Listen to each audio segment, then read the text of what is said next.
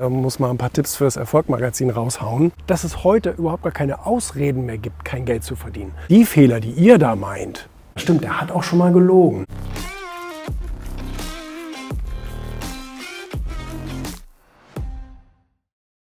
Oliver lädt mich ja jedes Jahr ein, hier zu seiner Mastermind in, in Weißenhaus hier an der Ostsee.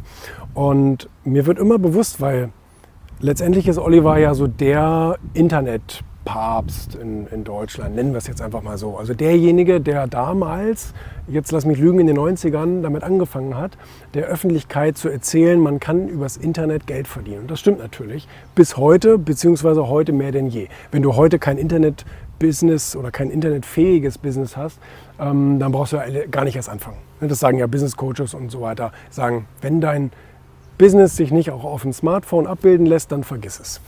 Ähm, aber was mir immer wieder auffällt, so dass der kleinste gemeinsame Nenner ist, dass es heute überhaupt gar keine Ausreden mehr gibt, kein Geld zu verdienen. Also wenn wir diese ganze ähm, Job- und Sozialdebatte haben und Schere geht auseinander und bla bla bla, dann muss man ja aber auch auf der anderen Seite sagen, es gibt ja keine heute keine guten Ausreden mehr, kein Geld zu verdienen. Und ähm, da habe ich gesagt, Mensch, den brauchen wir fürs Erfolgmagazin. Der muss mal ein paar Tipps fürs Erfolgmagazin raushauen. Und habe dann eben versucht, natürlich einen Termin mit ihm zu machen. Und ähm, das grenzte so an die Unmöglichkeit, weil weder der, Ver und das war das Witzige, weder der Veranstalter äh, konnte da helfen, noch irgendwelche äh, Agents oder irgendwelche, ähm, ich sag mal, Marketingagenturen und so weiter, weil die alle sagten, ah, irgendwie sind die nicht so kommunikativ. Das ist bei vielen Amis übrigens so, bei vielen amerikanischen Unternehmen, dass die nicht so wirklich, ähm, äh, dass die nicht so wirklich ihre E-Mails lesen. So. Und äh, das gleiche Problem hatte ich dann auch. Ich habe versucht, bei, bei Vayner Media anzurufen, da ging keiner ran. Ich habe versucht, da E-Mails an die Pressekoordinatoren und so weiter zu schreiben. Habe ich natürlich alles gemacht, habe ich nicht nur versucht, habe ich auch gemacht. Aber ich bekam nie eine Antwort. Also nix, null, null gar nichts. Zwei Monate lang habe ich da mir einen abgerackert und irgendwann habe ich dann so zum letzten Strohhalm gegriffen und habe gesagt, okay, da muss ich jetzt halt mal versuchen zu erraten, wie die E-Mail-Adresse von Gary direkt sein könnte. Weil ähm, seine E-Mails würde er ja wohl irgendwie lesen. Der scheint mir ja ständig am Handy zu, zu hocken. Und dann habe ich das gemacht und habe einfach ein paar verschiedene E-Mails ausprobiert, habe dann noch ein paar Ausrufezeichen in die, in die äh, Betreffzeile gemacht, äh, von wegen unser Meeting in Hamburg. Und, ähm, und eine von den Adressen, die ich dann da ausprobiert hatte, ähm, war richtig. Und tatsächlich, der hat innerhalb von ein paar Minuten hatte ich seine Antwort und hat gesagt, ja, okay, gut, ähm, äh, wir können so und so viel, so und so viel Zeit könnte ich hinkriegen, weil ich bin nur ganz knapp und eigentlich hatte ich keine Treffen voraus äh, geplant, weil ich bin nur ganz kurz in Deutschland, aber äh, für eine, ein bisschen weniger als Viertelstunde hatten wir uns dann geeinigt. Ähm, konnten wir dann machen. So.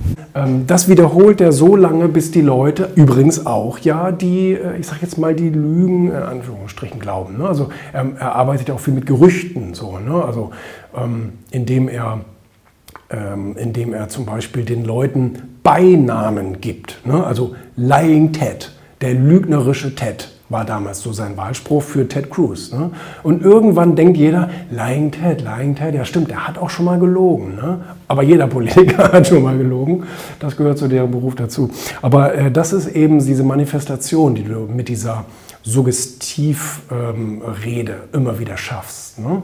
Ähm, so, das heißt, die Leute fühlen sich bei ihm am informiertesten, weil sie die Botschaften einfach immer wieder hören. Darin sind die deutschen Parteien saudämlich, saudämlich. Das machen die nämlich bis heute nicht. Weißt du, ich frage dich jetzt nach dem Wahlprogramm von denen, von denen und denen und du sagst, äh, äh, äh, Moment, ähm, da war irgendwas mit, warte mal, FDP wollte irgendwas mit äh, digital machen.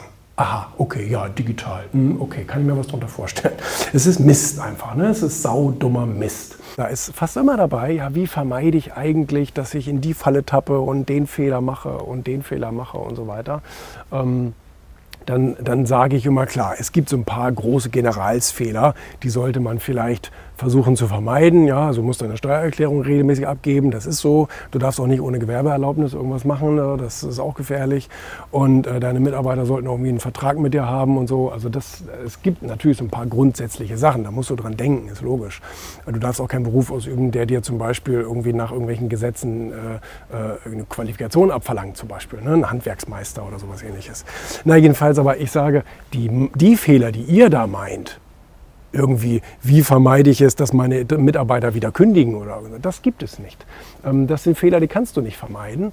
Ähm, du kannst mit der Zeit irgendwie ein Gefühl für dich und deine Unternehmenskultur entwickeln und dann werden sich viele Fehler nicht wiederholen, aber sie werden auf jeden Fall irgendwann mal auftreten. Das ist so.